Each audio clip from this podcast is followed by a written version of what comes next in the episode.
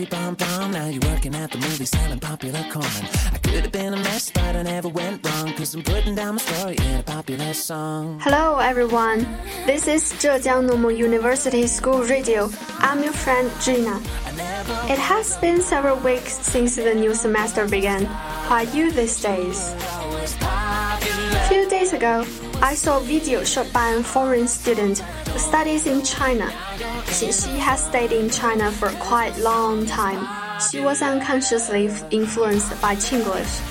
When she returned to Africa, she couldn't help using the word low to describe something tacky. Her mom didn't even know what she was talking about.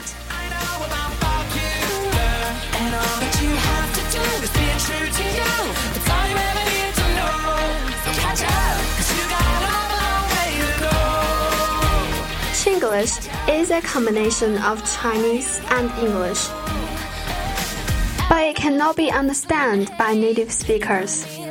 中式英语的语言组织是建立在中文的基础之上的。对我们来说，一些正常的表达可能会成为外国朋友的笑话。接下来就给大家讲讲几个典型的中式英语吧。 Got everyone laughing, got everyone clapping. That's Number one, just so so.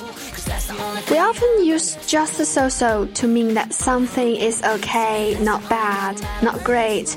But in those English speaking countries, this kind of expression doesn't exist at all. Number two, how to say it in English. When you can't name something in English, you should ask, how do you say it in English? Rather than how to say it in English. In the same way, you should ask, how do you spell it? Rather than how to spell it. Number three, my English is poor. 哎，有没有人告诉过你，不会说英语的时候就跟别人来一句 My English is poor，还会显得很地道呢？哈哈，其实不是。When native speaker want to express that their second language is not that good, they would usually say, I'm still having a few problems, but I'm getting better. Number four, what time is it now? When we were at primary school, our English teacher taught us to ask time like this What time is it now?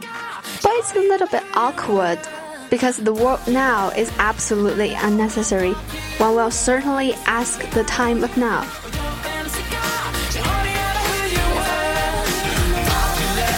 Number five, remember somebody forever. Have you ever conveyed your love to a friend using the sentence like, remember you forever? As no one can live forever, this is kind of strange to native speakers. They prefer to say, I will always remember you. 大家记得惠特尼·休斯顿的经典歌曲《I Will Always Love You》吗？歌曲名的意思就是“ 我将永远爱你”。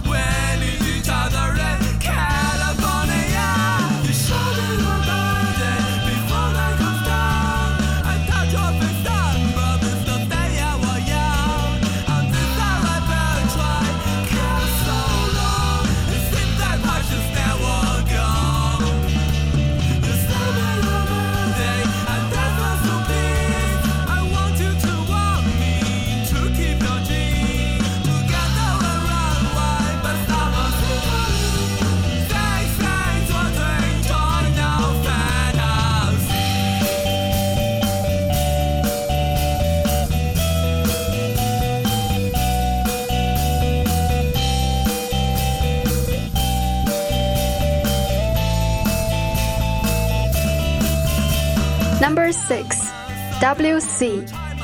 There are hundreds of thousands of WC in China, but if you want to go to the toilet and find a so-called WC, you will certainly fail in foreign country.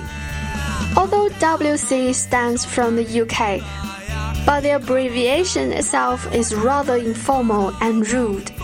We should call it toilet or washroom. 千万不要再说 WC 啦，这是中国人的说法。和外国友人这么说的话，他们也许不明白那是厕所的意思。Toilet 和 washroom 比较合适。Bathroom 是洗澡的地方，而外国人洗澡的地方和厕所不是一起的。Number seven, my family has four people. 当别人问起 Can you tell me something about your family？你会不会说 My family has four people 呢？其实这样的表达方式也是中式英语。Just think about it. How do you ask the number of family members? It always goes like, How many people are there in your family?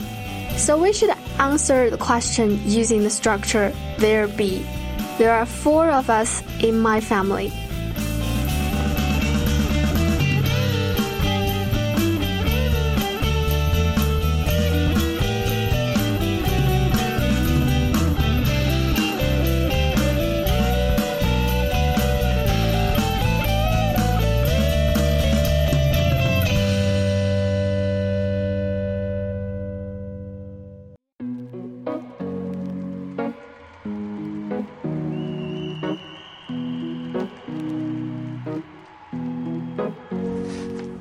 Number 8.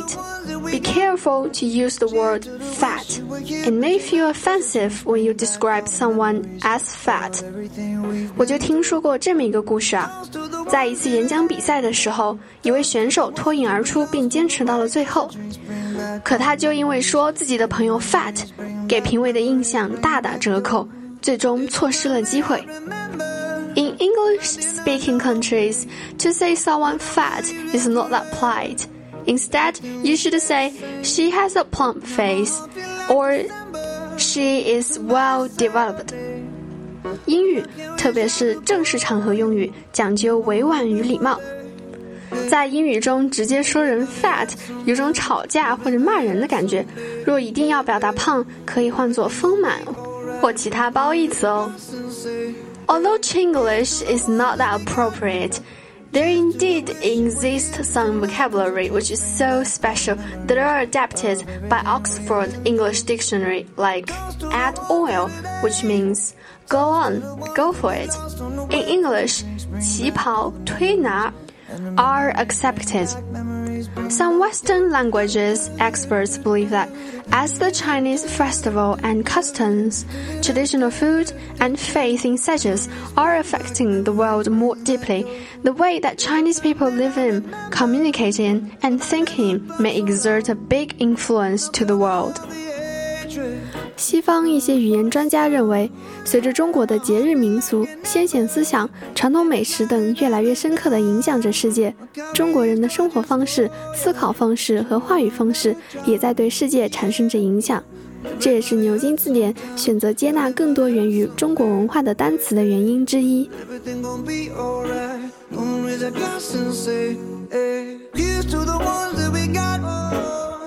To the wish you were here, but you're not. Cause the drinks bring back all the memories of everything we've been through. Toast to the ones here today. Toast to the ones that we lost on the way. Cause the drinks bring back all the memories. And the memories bring back, memories bring back your.